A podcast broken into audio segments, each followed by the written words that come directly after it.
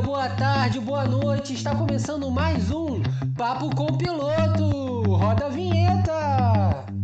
Papo com o piloto. Papo com piloto. Papo com o piloto. Papo com o Papo piloto. com o piloto. Chegamos com o 14 programa do Papo com o Piloto. Para você que me ouve pela primeira vez, eu sou o Pedro Pontilo e esse é um programa de entrevistas e discussões sobre temas do nosso cotidiano com pessoas do nosso cotidiano, né? Sempre trazendo alguém novo aqui do meu ciclo de amizades que está chegando ao fim. Né? Não sou uma pessoa de muitos amigos, mas a gente está chegando no fim dessa primeira temporada do Papo com o Piloto. Faltam poucos episódios, tá? Mas virão surpresas por aí, né? Mas isso aí vocês vão ver nas próximas semanas, tá bom? Bom, mas vamos aos comentários dos ouvintes da semana passada, do episódio do queridíssimo Pedro Borges. É, a Bruna, que tem um passado aí com o nosso amigo, elogiou a postura dele, que ele dizia que ele nunca ficava puto, que ele prefere dizer que está triste. né? Então ela falou que é louvável esse tipo de postura do Pedrão, tá? Agradecer a alta audiência do programa, e aqui eu agradeço ao Pedro Borges pela divulgação, porque assim, o programa de vocês, ele tem o número de plays de acordo com a divulgação de vocês. Então não adianta reclamar comigo, tá? E aqui não é um comentário de ouvinte, mas eu quero pedir uma ajuda, tá? Semana que vem teremos o papo com o piloto, com o piloto, vulgo eu, tá? Então você me manda no WhatsApp mesmo, ou no Instagram, ou no Facebook, perguntas, tá? Para o próximo programa, que ele vai acontecer. Eu ainda não defini muito bem, mas provavelmente com um convidado aqui meio que me entrevistando. É, E vai ser assim. Semana que vem vocês vão descobrir como é que vai ser. Tem gente já mandando pergunta. Teve gente que me mandou 15 perguntas, tá? É, Só uma pessoa. E é isso aí. A curadoria vai trabalhar muito nessa semana que vem. Mas vamos ao que interessa. Hoje nós chegamos com a nossa última convidada regular do programa. Ela que entrou no CP Crise, meu grupo de amigos, após a sua criação, mas se fez rapidamente em casa. É lá dos cantos da Ilha do Governador e possui personalidades diferentes depois que toma uma ou duas cervejas. Mas vamos deixar a nossa incrível Hulk se apresentar melhor. Me diga, quem é você? Qual é o seu nome, a sua idade, o que, que você faz da vida? Olá, ouvintes, tudo bem? Eu quero dizer que eu estou muito feliz de estar aqui hoje. Eu estava esperando ansiosamente pela minha vez e eu fiquei por último, mas não tem problema. Os últimos, né, estão aí. É... Meu nome é Larissa Alves, para quem está me ouvindo pela primeira vez, para quem não reconhece essa voz. Eu tenho 22 anos, eu estou fazendo economia na UFRJ. Trabalho na Firjan, para quem não conhece, Firjan, Federação de Indústrias do Rio de Janeiro. Eu não sabia o que significava essa sigla, por isso estou aqui explicando para vocês. Acho que ninguém sabe o que significa essa sigla. E mais, é, e mais recentemente, é, comecei um projeto de iniciação científica na faculdade é, de um laboratório de estudos econômicos da China. E é isso. Interessante, Larissa. Vamos conversar muito sobre essas muitas coisas que você faz na Ok. sua vida. Mas eu quero saber Vamos primeiro, lá. qual que é o seu maior arrependimento na vida? Cara, vamos lá. Primeiro, quando né, eu paro para pensar nessa pergunta, eu acho que eu nem vivi o suficiente para ter um grande arrependimento. Mas olhando para trás, assim, eu acho que uma coisa que eu faria diferente seria aproveitar mais o meu ensino médio. Como assim? Eu estudei no Pedro II, de São Cristóvão.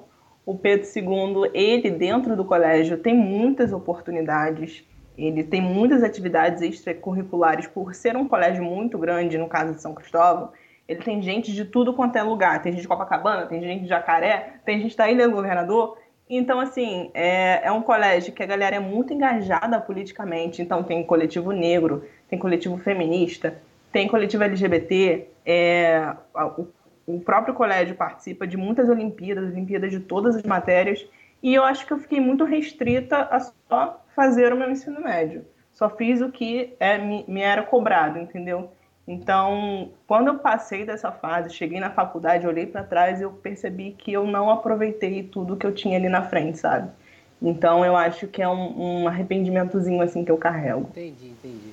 É, e você tem alguma maior conquista que você diria nesse curto tempo de vida, como você disse? Então, eu ouvi os outros participantes, né? É, e eu não queria ser muito repetitiva, dizendo que minha maior conquista foi entrar no Pedro II, ou minha maior conquista foi entrar na UFRJ, que foram conquistas muito importantes.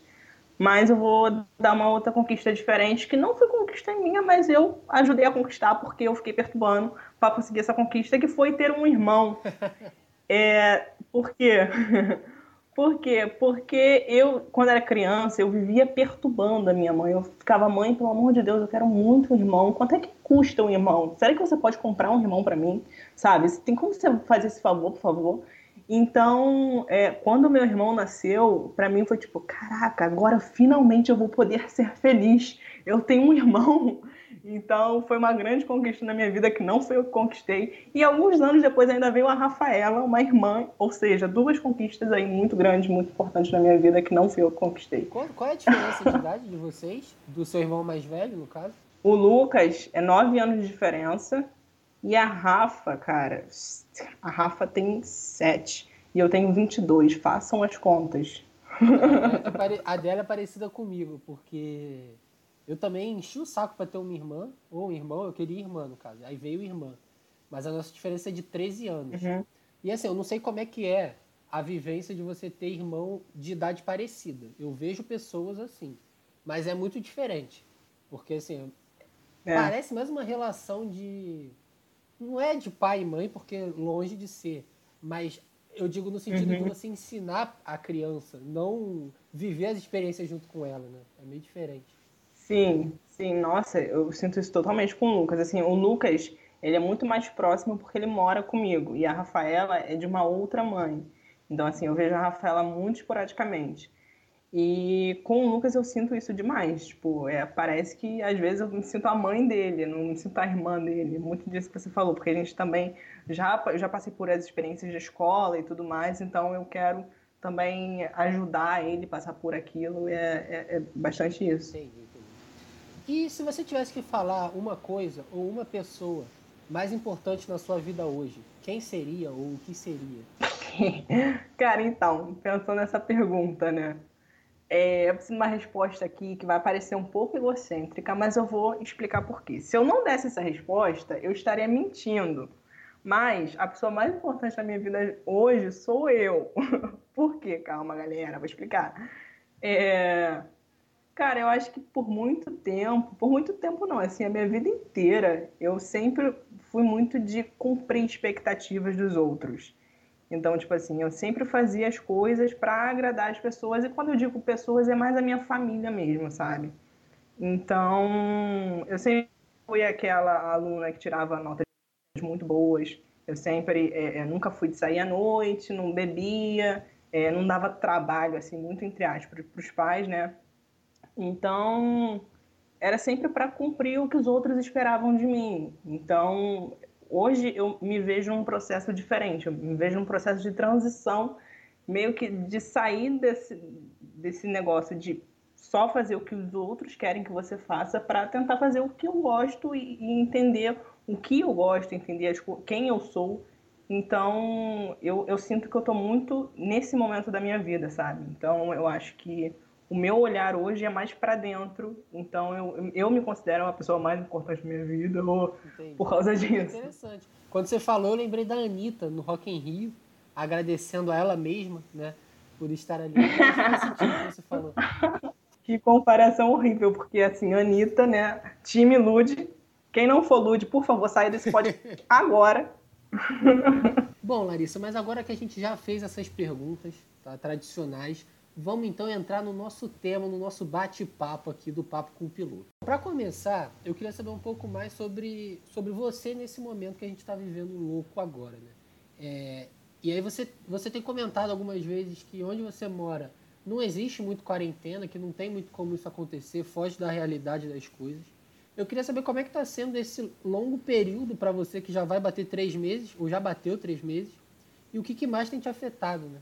Então, eu tenho estado relativamente ocupada durante esse tempo, porque eu estou com tarefas de trabalho, tarefas de pesquisa, É, eu tenho acompanhado algumas aulas que alguns professores estão fazendo. É, também estou envolvido com as atividades do coletivo, o coletivo negro da UFRJ, que está começando a se estruturar.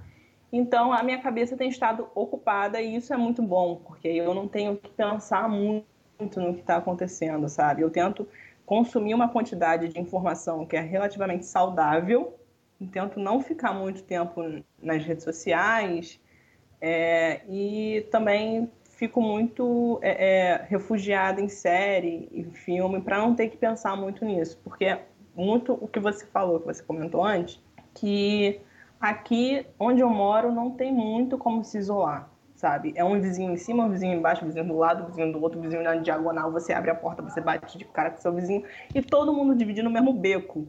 Então, assim, você abre a porta para entrar um, uma ventilação de ar na sua casa, você está recebendo um ar Pô, que vem da casa do seu vizinho, porque é todo mundo muito próximo. Exatamente. Vai, passa todo mundo, já vai para o vizinho do lado. Ou seja, é... não, não existe isolamento. Não tem como conversar sobre isolamento total, assim, dentro de uma casa, no lugar onde eu moro. E isso, assim, se, você, se eu ficar parando para pensar muito nisso, isso me deixa um pouco aterrorizada, porque todo mundo está correndo risco o tempo inteiro, entendeu? Eu tenho vizinhos que ainda trabalham todos os dias, saem todos, todos os dias para trabalhar. O meu tio, que mora exatamente em cima da minha casa, ele todo dia vai para o centro trabalhar, então todo dia ele pega ônibus, enfim. E há um mês atrás ele estava com todos os sintomas do coronavírus. E assim, ele mora numa casa com seis pessoas. E aí ele teve que se isolar num quartinho durante um tempo e, assim, se se a pessoa que está do seu lado está com coronavírus, não tem como você se isolar, muito provavelmente aquilo vai chegar em você, entendeu? Então, eu tento me manter focada nos trabalhos que eu tenho para fazer e não pensar muito nisso, mas estar atenta, enfim. É isso que, que tem acontecido mais ou menos. É, eu tenho todo mundo que eu tenho conversado sobre essa situação, né, de como a pessoa tá, todo mundo e eu também me enquadro nisso, fala a mesma coisa que é eu consumo notícia até um certo ponto, e aí tem momentos que eu consumo mais, tem momentos que eu me alieno porque também fica muita coisa, enfim. Como é que tem te afetado nesses momentos mais difíceis? Uhum. Eu acho que nesses momentos mais difíceis, cara, é complicado, assim, bate uma ansiedade, bate um medo, porque é, eu tenho um contato direto com a minha avó, também nesse momento estou na casa da minha avó gravando esse podcast, porque na minha casa, na minha casa mesmo, eu não consigo fazer nada, porque o espaço é muito pequeno. Então aqui eu tenho um quarto isolado onde eu consigo fazer as minhas coisas. Então, assim, se eu estou em contato direto com a minha avó e, eu estou em, em, risco, e a minha avó também está em risco, porque aqui também é uma outra comunidade, é uma colada na outra. Então, assim, é complicado. Não, não, não dá para eu é, dar muita atenção, assim, entre aspas, sabe? Eu tenho que manter um pouquinho de distanciamento da, da minha cabeça dessas notícias para conseguir manter alguma sanidade. É, mas agora voltando a falar sobre questão da faculdade, né? Você falou que agora você está trabalhando na Firjan aí, na pesquisa, na iniciação científica. E até o ano passado você só estava na faculdade, se eu não me engano, até o início desse ano também, né? Você entrou esse ano na própria Firjan. Uhum. E agora além da pandemia, você está com um estágio, um grupo de pesquisa e pode ser que voltem aulas aí à distância ou o que, que vai acontecer não se sabe. Como é que tem sido administrar o que você já tem, em todas essas dificuldades que você falou?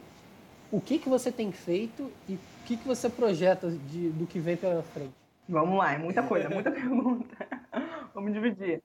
Como eu tenho administrado? Cara, para ser bem sincera, eu acho que se eu tivesse na minha rotina normal, eu não estaria conseguindo administrar como eu estou administrando agora. Porque minha rotina normal exige que eu fique pelo menos três horas num ônibus. E só o deslocamento que eu faço, faculdade, trabalho, faculdade, casa, é, isso afeta muito o meu desempenho. Então, eu acho que eu estou numa vantagem de estar fazendo tudo isso em casa. Eu acho que dentro da minha rotina normal, eu, eu com certeza ia dar uma pirada, assim. E como é que eu me organizo? Como é que eu me organizo, né? Eu acordo cedo todo dia, basicamente, abro meu computador e tenho lá as minhas coisas para fazer. Tem dias que eu tenho muita coisa para fazer do trabalho e aí realmente eu fico sumida do CP Crise. É o dia que Eu saio duas horas do CP Crise e aparecem 800 mensagens de vocês conversando sobre PC Siqueira, sei lá o que vocês estão conversando. E, e esses dias aí apertam mais, realmente. Mas, assim, a maior, a maior parte do tempo eu estou tranquila, dá para equilibrar tudo. O, a pesquisa ela não está me exigindo tanto, então dá para fazer as coisas tranquilamente.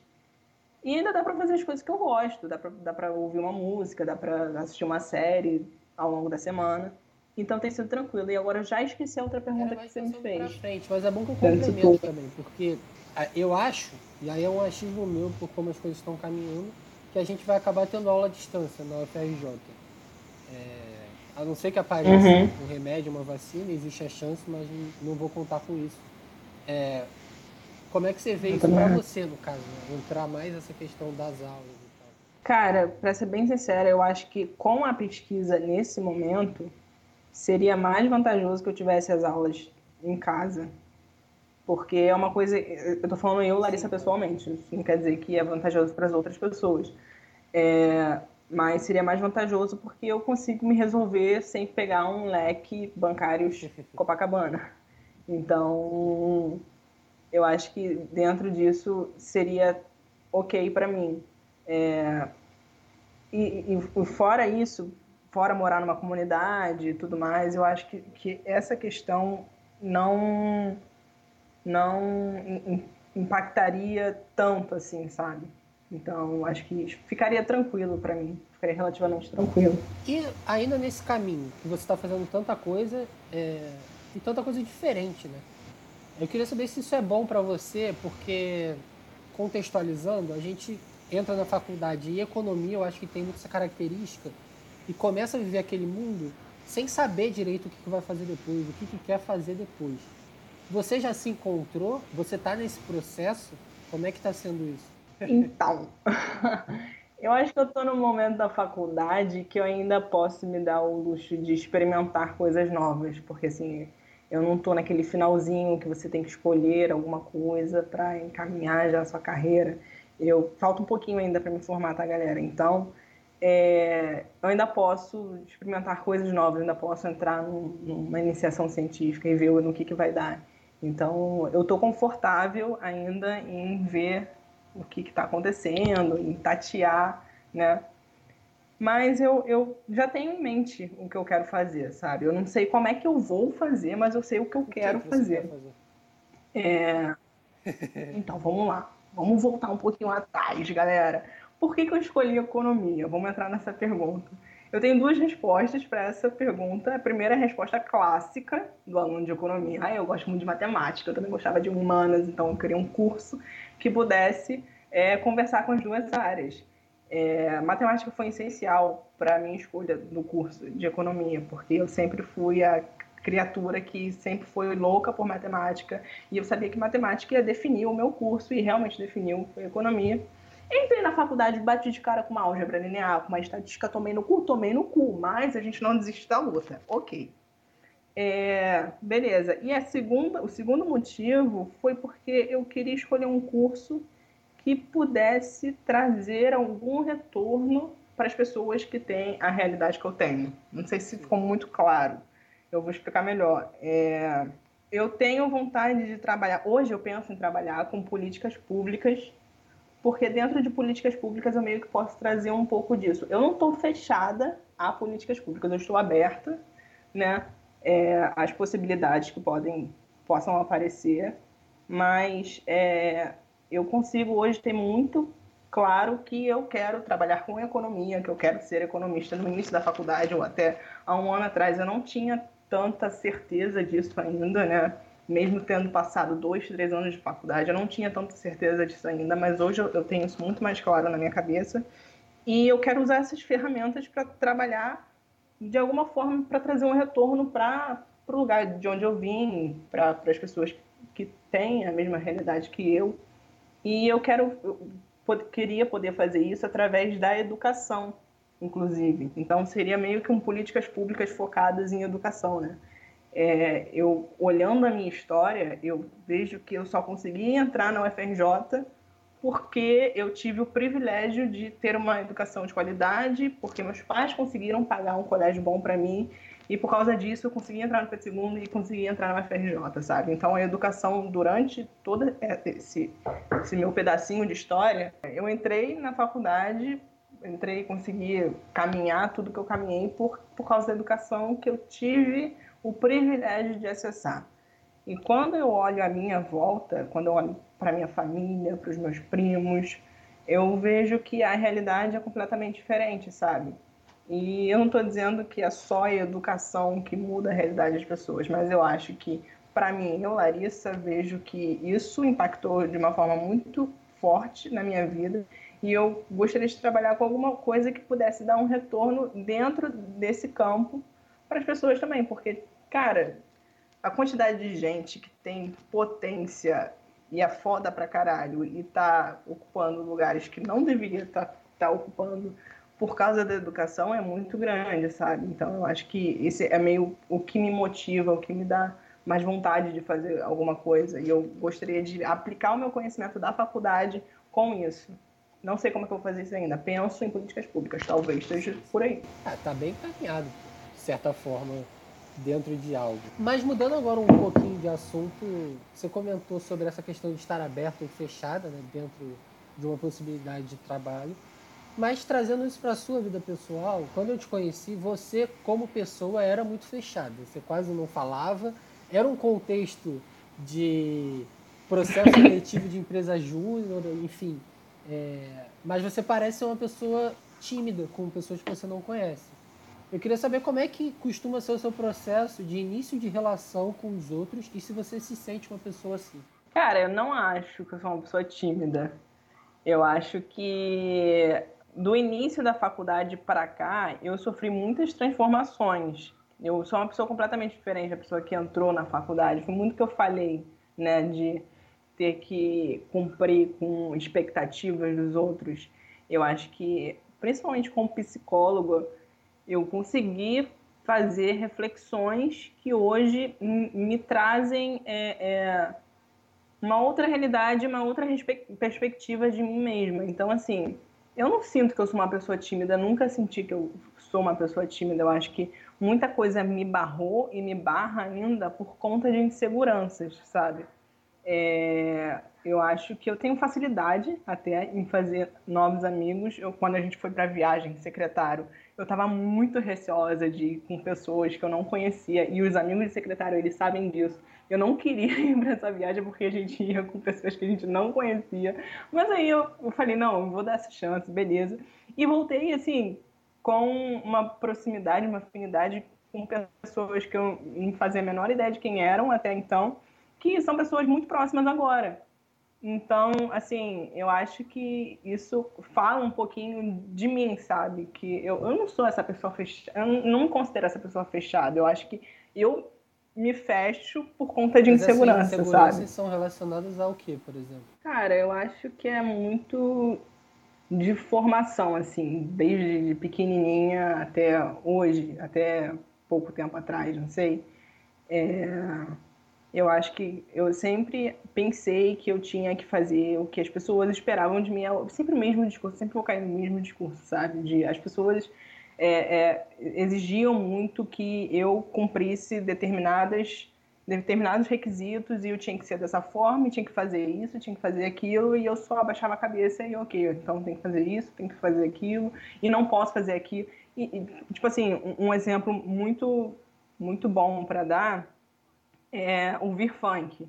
Tipo assim, há muito tempo atrás, pessoas da própria comunidade marginalizam o funk.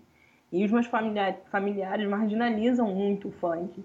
Então eu não via funk porque funk sempre foi muito marginalizado, sempre ouvi que funk era música que não prestava, que isso, que aquilo. E há pouquíssimo tempo eu descobri que eu sou apaixonada por funk e todos os gêneros correlatos a funk, que eu adoro dançar e que eu adoro rebolar a bunda. Então hoje, por exemplo, eu subo em cima do palco e danço com a MC Rebeca, entendeu? Grandes então, né? eu acho que é, é um pouco por aí. Entendi, entendi. Mas qual é a, a relevância que você dá para as suas relações, por exemplo, de amizade ou de familiares mais próximos em si na sua vida? Cara, os meus amigos, meus familiares são assim a, a base de tudo para mim. São pessoas extremamente importantes na minha vida. E eu acho até que eu peco um pouco de não demonstrar muito isso. Eu queria poder demonstrar mais isso para as pessoas e também pode ser que esbarre um pouco nessa questão de insegurança. Mas é, os meus amigos e os meus familiares são as pessoas que são tudo para mim, são os meus pilares, entendeu? Entendi. Larissa, eu não sei se eu respondi a sua pergunta do jeito não, que você gostaria. Do jeito que eu gostaria, o jeito que você responde, não existe isso. Mas, Larissa, quando você participou do Ponto Brilhante, que é um outro podcast aqui da empresa, né, da firma, é, na conversa sobre. da corporação. na conversa sobre racismo, sobre o que está acontecendo no Brasil e no mundo, você falou bastante sobre sua visão e sua opinião sobre isso tudo. Mas o que ficou de dúvida para mim é como que isso te afeta internamente. Você, Larissa, é afetada por isso.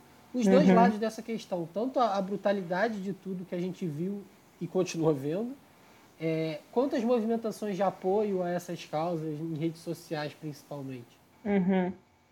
Cara, eu acho que assim, como eu me vejo hoje, eu acho que quanto mais eu aprendo e quanto mais eu tomo consciência de mim mesma, daquilo que eu represento, é, do papel que a sociedade me coloca, mais eu tenho vontade de aprender, estudar e trabalhar de alguma maneira para contribuir na mudança da estrutura racista que existe no Brasil hoje, sabe? É, é, eu acho que quem é preto passa a vida inteira achando que não é suficiente é, e achando que não deve ocupar determinados espaços por conta de incapacidade. Eu senti isso muito, eu sinto muito isso ainda, é, principalmente dentro da faculdade. Quando eu entrei na faculdade, é, eu achava que eram questões da Larissa, indivíduo, mas não, assim, é, muita coisa se explica por conta da raça, sabe?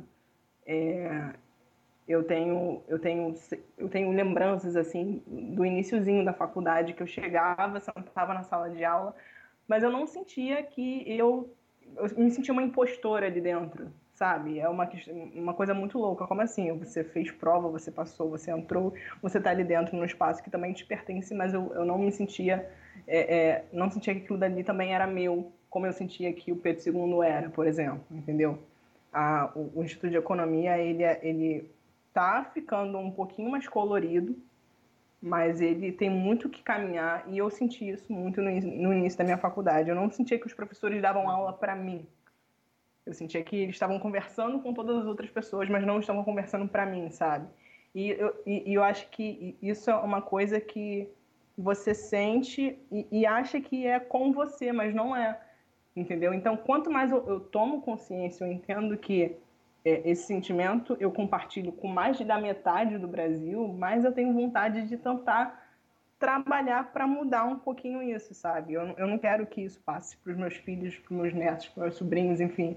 Então, eu acho que o processo para é, tentar desmembrar essa estrutura racista que existe, ele é muito longo. Eu acho que isso não vai mudar de um dia para o outro mas eu acho que eu ainda sou um pedacinho desse processo, sabe? Eu sou um pedacinho, mas eu, eu sou um pedacinho desse processo que pode ajudar, que pode contribuir de alguma forma. E quanto mais eu estudo, mais eu tenho vontade de, de me engajar com movimentos, mais eu tenho vontade de, de querer fazer alguma transformação. Mas assim, você não é uma pessoa que se expõe muito em discussões, pelo menos no, no nosso grupo de amigos. É, em redes sociais eu também não vejo você batendo boca ou tweetando coisa.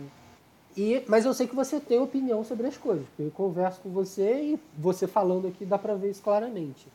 Principalmente quando elas afetam você de forma direta. É, esse mecanismo é algo consciente seu? Ou você, sei lá, tem receio de entrar em conflito, mas gostaria de se colocar? Como é que é isso? Cara, eu acho que eu me coloco nas discussões que eu acho que eu tenho alguma coisa para contribuir, que eu tenho propriedade para falar. Então, por exemplo, se a gente vai discutir sobre racismo, ok, eu tenho propriedade para falar sobre isso, eu tenho vivência, eu, eu sei do que, que eu estou falando, então eu vou me colocar nessa discussão, sabe? Muito difícil, muito dificilmente eu vou entrar em alguma coisa para, sei lá, falar por falar, entendeu? Então, eu gosto de colocar a cara com a menor consciência do que eu tô falando. Eu posso estar errada, mas eu quero ter a menor consciência daquilo que eu tô falando, sabe? Eu não vou abrir a boca pra nada. Eu acho que no, no CP Crise, é, eu me sinto confortável para me colocar e eu me coloco, me sinto que me coloco nas coisas que, que eu tenho afinidade, que eu gosto de conversar e que eu acho que tem alguma coisa para acrescentar. É, mas ao mesmo tempo tem muita discussão ali que também não me interessa, sabe? Então eu simplesmente não vou aparecer porque ou então tem discussão que eu não tenho nenhuma opinião formada. Então acho que também não faz sentido eu querer cagar uma regra para alguma coisa que eu, eu, nem sei do que eu tô falando, entendeu? É, eu não sei se é, é, essa postura ela se mantém quando é um grupo diferente. Quando é um grupo diferente, com certeza eu acho que eu vou ficar mais quieta por, por questões de segurança mesmo. Mas agora, dentro de um grupo de amigos, eu, eu não acho que isso é tão forte assim, sabe? Eu acho que é uma questão mais de é, falar sobre assuntos que é, eu tenho alguma afinidade. Se não tiver afinidade, se não for um assunto que me interessa, se, enfim, eu vou ficar quieta mesmo, vou eu ficar observando. sobre isso esses dias, entrado em reflexões, porque eu, por exemplo, me considero uma pessoa muito opinativa. E eu sempre dei opinião, uhum. Não entrei em briga, mas sempre opinei, discordei de coisas que se eu for parar para ver mesmo, eu não sei do que eu tô falando a fundo, entendeu? E eu acho que a gente faz muito isso. Exatamente. Isso. E aí eu vejo as coisas, aí eu, minha, meu primeiro pensamento é ou concordar ou discordar ou twittar, retweetar, marcar, enfim. Aí eu paro e penso, tá, calma, mas e aqui, e ali? Enfim, tenho tentado fazer mais esse exercício. Aham. Uhum. É, tipo, eu. Principalmente em rede social, assim, eu, quando eu me posiciono, eu me posiciono mais no Instagram. Porque no Instagram eu tenho mais seguidor e a mesma galera que tá no Twitter é a galera que tá no Instagram. Então, se eu quero que as pessoas vejam alguma coisa, eu vou postar no Instagram. É... E, cara, tipo assim, as redes sociais elas estão completamente lotadas de opinião, de gente falando coisa que não te agrega, de informação inútil. Então, assim, quando, sempre quando eu vou postar alguma coisa, eu faço, tento fazer esse exercício de reflexão do tipo, isso aqui vai agregar, agregar para alguém, sabe? Se eu, se eu tô botando a minha opinião, se eu tô botando uma informação, será que isso aqui vai fazer diferença na vida de alguém? Será que eu não estou repetindo uma informação que está todo mundo falando igual? Para que, que eu vou colocar mais uma coisa que já está todo mundo falando, sabe? Então, eu tento filtrar bastante as coisas que eu, que eu falo também. Eu tento me perguntar por que, que eu estou colocando aquilo. Por que, que eu estou expondo isso aqui? Será que eu estou colocando isso porque eu quero que as pessoas saibam a minha opinião? Porque a minha opinião é muito importante, está todo mundo interessado em saber o que, que a Larissa está pensando? Ou será que eu estou postando uma coisa que pode, sei lá, trazer alguma reflexão para alguém, entendeu? Então, é, eu acho que quando eu vou abrir a boca dentro de uma discussão, eu também faço esse filtro. Então, provavelmente você vai me ver mais calada também por causa disso. Larissa, onde é que você se enxerga daqui a cinco anos? E depois de responder isso, você se vê caminhando para lá? Então, entrevistador de empresa como é que eu me vejo daqui a cinco anos? Cara, se tudo der certo, se Jesus Cristo me, iluminar com meu diploma e meu mestrado na mão e caminhando no mercado de trabalho aí, fazendo aquelas coisas que a gente falou lá atrás. Eu acho que é isso, gerando renda, principalmente. E você se vê Principalmente. É, né? Tô, não sei, eu tô na graduação, comecei esse projeto de pesquisa, eu tenho vontade de fazer mestrado, então não sei como é que vai ser, se eu vou continuar aí nessa área acadêmica, não sei como é que. Entendeu? Eu tô aberta, tô aqui, cara. O que vier aí é lucro. Entendi, entendi. Pra gente fechar agora e partir pra nossa parte final, tem uma última pergunta, porque a gente falou sobre você, sua construção como pessoa, as coisas que você trabalha, o que, que você quer fazer, seus medos em relação ao mundo.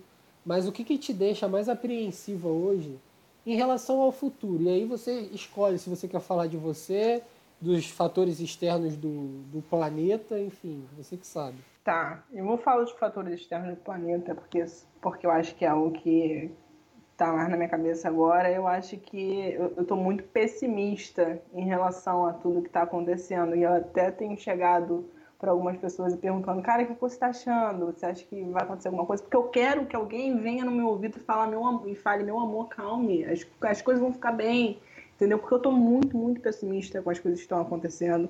É, Crivella tá com um plano de retomada é, que vai só foder o que estava começando a ficar menos fedido. É, então, assim, a gente vai fingir que, tem nada, que não tem nada acontecendo, vão começar a maquiar número de mortes. Será que a gente vai para a rua é, enfrentar transporte público? Eu tenho que pegar transporte público para chegar na faculdade, fingindo que não tem nada acontecendo? Será que a gente vai voltar a retroceder com as medidas e, e ficar mais tempo dentro de casa? Então, assim, é, é, são essas questões que, que às vezes passam na minha cabeça e eu fico, Jesus Cristo, pelo amor de Deus, alguém chega aqui e fala, não, cara, calma aí, tem uma luz no fim do túnel, mas não, tem, ninguém falando isso. Caminho, né? Então, não vai abrir tudo, morrer todo mundo, vai pôr um teste, continua em casa, é foda. Sim, então, assim, é, é o que mais me deixa apreensivo, assim, o que, que vai acontecer, cara? Quando é que vai ser a próxima vez que a gente vai tomar um choppzinho todo mundo junto? Porque nunca mais, entendeu? Esse é o menor dos problemas, tomar um choppzinho todo mundo junto, mas, entendeu? É foda, tá complicado. Larissa, agora pra gente elevar o clima aqui, fechar com chave de ouro, tá? Quero saber qual que é o seu filme favorito. Cara, meu filme favorito é muito fácil pra mim. É o Madagascar. Quem não gosta de Madagascar, por favor, se retire. Quem não gosta muito de Madagascar, assiste de novo, porque Madagascar é muito bom, tá? Eu sei todas as falas, eu ganhei o DVD de Madagascar quando era mais nova. E gravei todas as falas, eu sei até hoje todas as falas, e eu ainda me surpreendo com o Rei Julian fazendo uma rave no meio da ilha. O seu favorito é, é o primeiro? É o primeiro, com certeza. Clássico. Qual que é o seu ator e atriz favorito? Cara, assim, eu não tenho um, um, favorito, não. Tem uma galerinha que eu gosto, por exemplo, o Will Smith. Tudo que o Will, tudo que o Will Smith faz, eu gosto. Ele, eu acho um cara, ele um cara muito bacana, que interpreta muito bem, eu vou muito com a cara dele. Então ele é uma pessoa que eu, que eu vou com a cara. E atriz, eu acho que Viola Davis, quando eu assisti o é, How to Get Away with a Murder, eu fiquei, meu Deus do céu, ela é muito foda. Ela é muito Você foda. Você viu aquele filme do Will Smith que ele, que ele tem a morte, o tempo e o amor? Não, não tô lembrada não. Vou depois, é bem legal. Eu acho que tem Netflix ou em algum lugar Vai. tem. Vou te mandar. É, mas você costuma ler? Tem algum livro que mais tenha te marcado? Então, não tenho. Eu acho que eu não tenho essa quantidade de livros assim na minha na estante para dizer que algum livro me marcou, não. Eu gosto muito de livros de suspense, investigação policial, criminal. Então eu gosto muito de Sherlock Holmes. Não tem um livro do Sherlock Holmes que me marcou muito. Então acho que não. É, e nessa quarentena aí, nessa pandemia, o que, que você tem mais consumido de entretenimento, cultura, enfim, o que, que você tem feito? De longe, Modern Family. Todos os dias, após um dia cansativo de trabalho, sentada na cadeira, eu ligo a minha televisão e eu vou assistir pelo menos uns cinco episódios de Modern Family, que é o que tem me dado vontade de continuar aí a viver. Estou na décima temporada, inclusive terminando, é a última temporada que tem no Netflix. Eu não sei o que vai ser da minha vida depois que terminar Modern Family. Se alguém que estiver ouvindo esse podcast sabe onde tem a 11 temporada, que inclusive é a última, por favor, me avise. Eu preciso disso para sobreviver. O Popcorn Time. é, eu vou procurar lá, é verdade. Mas, Larissa, estamos chegando ao fim. Tá? Queria te agradecer muito pela sua presença em entrevista. Você tem alguma consideração a fazer? Eu quero dizer que foi muito legal, gostei muito de participar né, do Papo com o Piloto. Estou muito feliz. Por favor, me convide nas próximas vezes. Não me deixe muito ansiosa, esperando para participar desse programa maravilhoso que eu Você gosto Você foi muito. a primeira pessoa, tirando eu e Brilhante, obviamente, a participarem dos dois podcasts. Olha aí. Olha! Aí, ó, galera. Mas, gente, é isso. Estamos Muito chegando bom. ao final do nosso programa, tá? Quero agradecer a você que está ouvindo até agora. Ouve os antigos se você não ouviu. Fica de olho que semana que vem tem um programa maneiro aí e vai continuar saindo. É basicamente isso. Até a próxima e tchau, tchau.